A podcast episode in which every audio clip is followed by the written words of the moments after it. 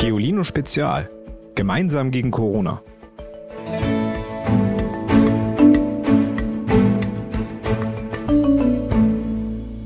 Hallo ihr Lieben, schön, dass ihr wieder zuhört.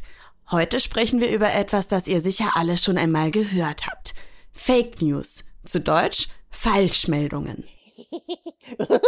Warum Menschen falsche Nachrichten verbreiten und was Fake News zum Thema Corona so gefährlich macht, erklären wir heute. Aber zuerst eine garantiert wahre Nachricht.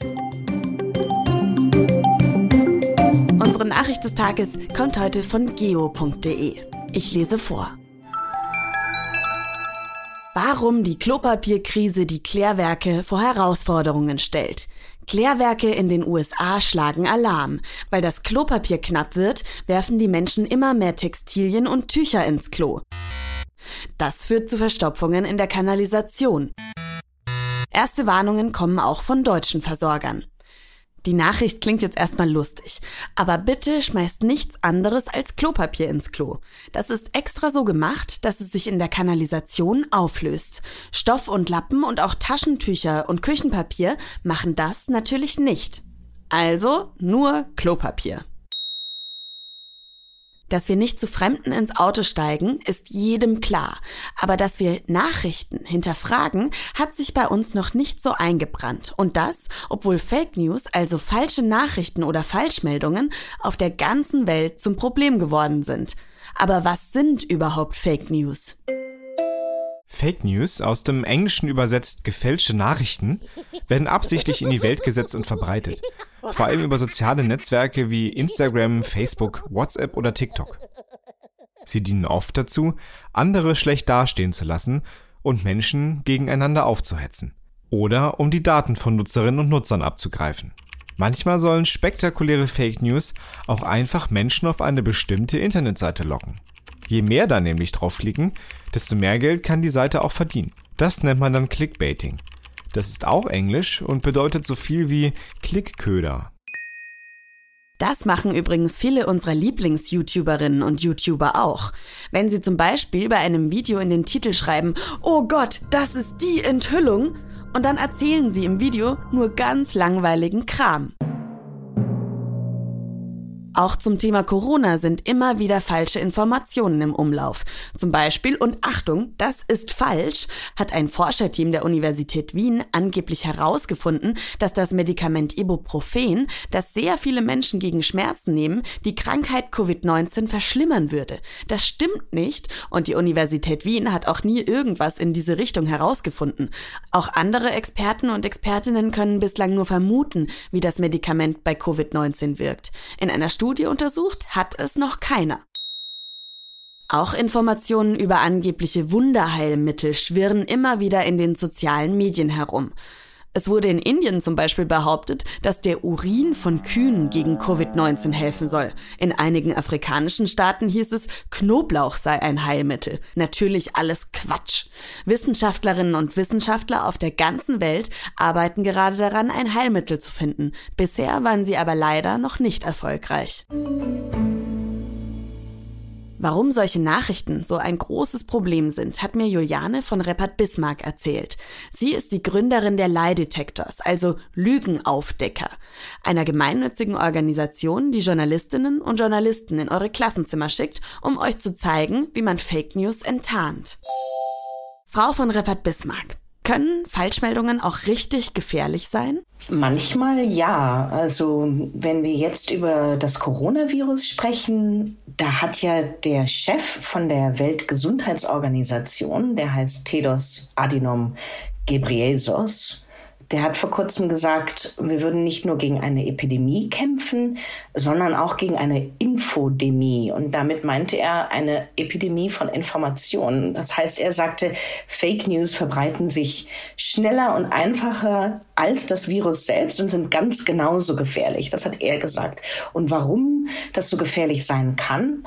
Zum Beispiel, es kann die Menschen verängstigen oder es kann es sogar manchmal schwieriger machen, tatsächlich Lebensmittel zu bekommen wenn man irgendein Video sieht, wo es aussieht, als ob alle Regale in allen Supermärkten leer sind, ähm, dann machen sich die Leute natürlich Sorgen und gehen vielleicht vermehrt noch zum Supermarkt. Da können sie dann vielleicht sogar noch schneller krank werden. Es kann auch Menschen dann misstrauisch anderen Menschen gegenüber machen. Zum Beispiel, stimmt es wirklich wenn es wieder um das Coronavirus geht, dass dieses Virus in einem Labor gemacht worden ist? Nein, natürlich nicht. Aber diese Nachricht verbreitet sich und wird auch ganz, ganz weit geteilt. Wir haben ja auf Ihrer wunderbaren Sendung über die Fledermaus gehört, dass es gar nicht stimmt, dass äh, das nicht in einem Labor, Labor geschaffen worden ist, dieses Virus, sondern tatsächlich der sonst sehr niedlichen Fledermaus entkrochen ist. Wie kann man denn falsche Meldungen dann entlarven? Das ist gar nicht so schwer. Ähm, wenn wir in die Klassenzimmer gehen, dann zeigen wir den Schülerinnen und Schülern auch immer eine Art Werkzeugkiste, die wir dabei haben. Das ist so eine Checkliste. Das ist nicht schwer.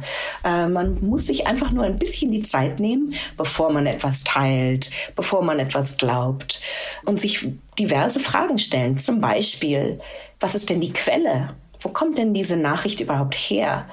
Und zum Beispiel, was steckt denn hinter der Überschrift? Manchmal sind Überschriften sehr reißerisch, aber der Text sagt etwas ganz anderes. Und es lohnt sich tatsächlich, den Text zu lesen zum Beispiel. Wer hat das geschrieben? Wann ist dieses Foto oder dieses Video überhaupt gemacht worden? Und sehr oft ist es ganz leicht benutzt, euren eigenen Kopf. Und ganz oft ist einfach nur dieses Werkzeug, der, andere, der eigene Kopf, ein sehr guter Angang, um schon mal zu sehen, kann das überhaupt stimmen. Also, ich wiederhole nochmal. Glaubt nicht sofort alles, was euch geschickt wird. Bleibt kritisch. Schaut euch das Datum an. Ältere Nachrichten können inzwischen überholt sein und nicht mehr stimmen.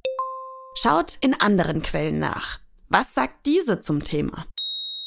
Lest die gesamte Nachricht, nicht nur die Überschrift. Überschriften verkürzen Zusammenhänge oft stark. Verbreitet Sprachnachrichten, Bilder und Artikel, die ihr in sozialen Netzwerken geschickt bekommt, nicht einfach weiter. Informiert euch nur auf Internetseiten, denen man vertrauen kann. Sprecht darüber am besten mit euren Eltern.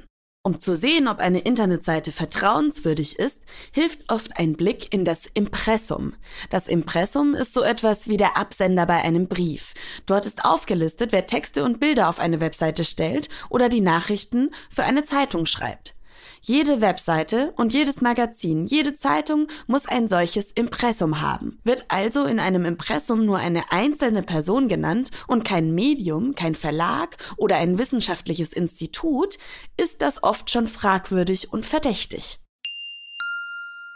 Wo findet man denn sicher neue Meldungen zum Thema Corona zum Beispiel? Hm. Ja, also wir sagen ganz oft, wenn man, ähm, wenn man die ganze Wahrheit wissen will, dann muss man einfach ganz breit sich informieren. Das kann man natürlich nicht jeden Tag machen, denn und auch nicht zu jeder Meldung, denn sonst wäre man ja bis mittags schon total erschöpft.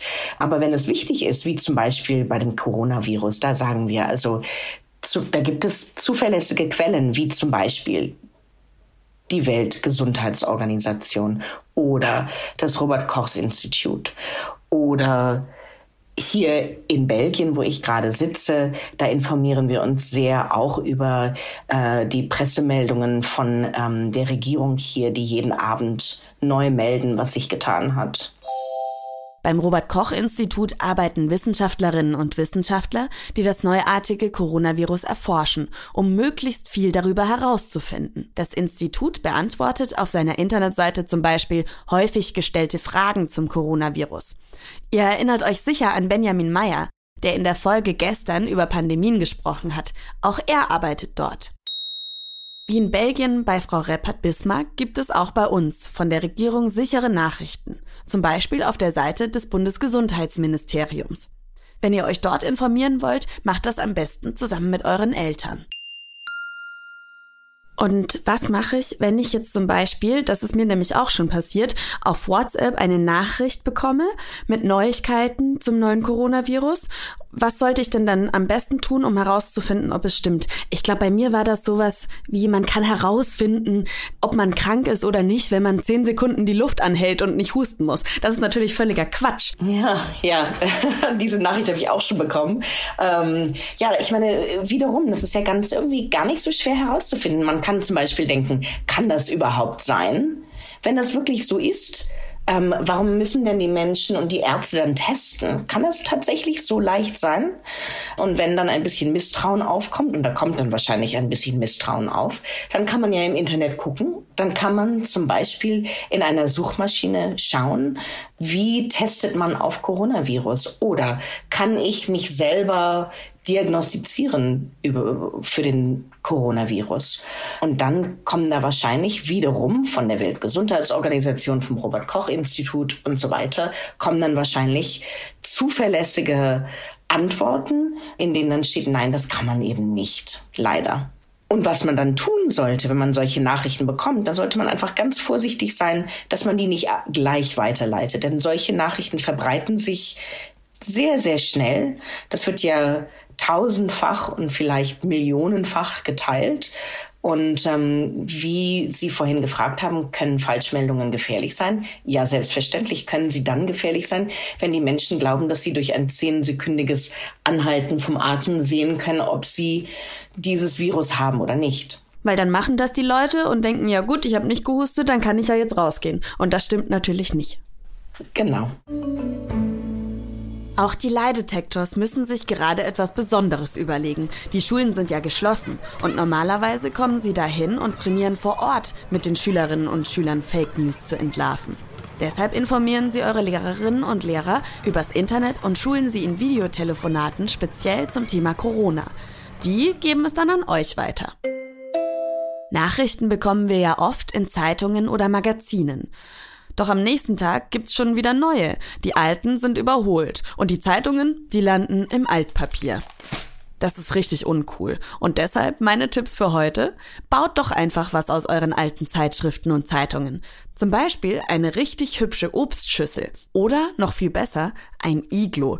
Ihr denkt euch jetzt, Ivy, ein Iglo aus Zeitungen. Wie soll das denn gehen? Ja, das geht. Und wie genau, das lest ihr auf www.geolino.de und dann will ich aber Fotos von euren Zeitungsiglos. Und noch ein Geheimtipp, hängt am Ende einfach noch eine Decke drüber. Dann könnt ihr euch prima zurückziehen, wenn euch die anderen zu Hause auf den Keks gehen. Gleich zwei Witze habe ich wieder bekommen. Der erste kommt von Lilly aus dem Südschwarzwald.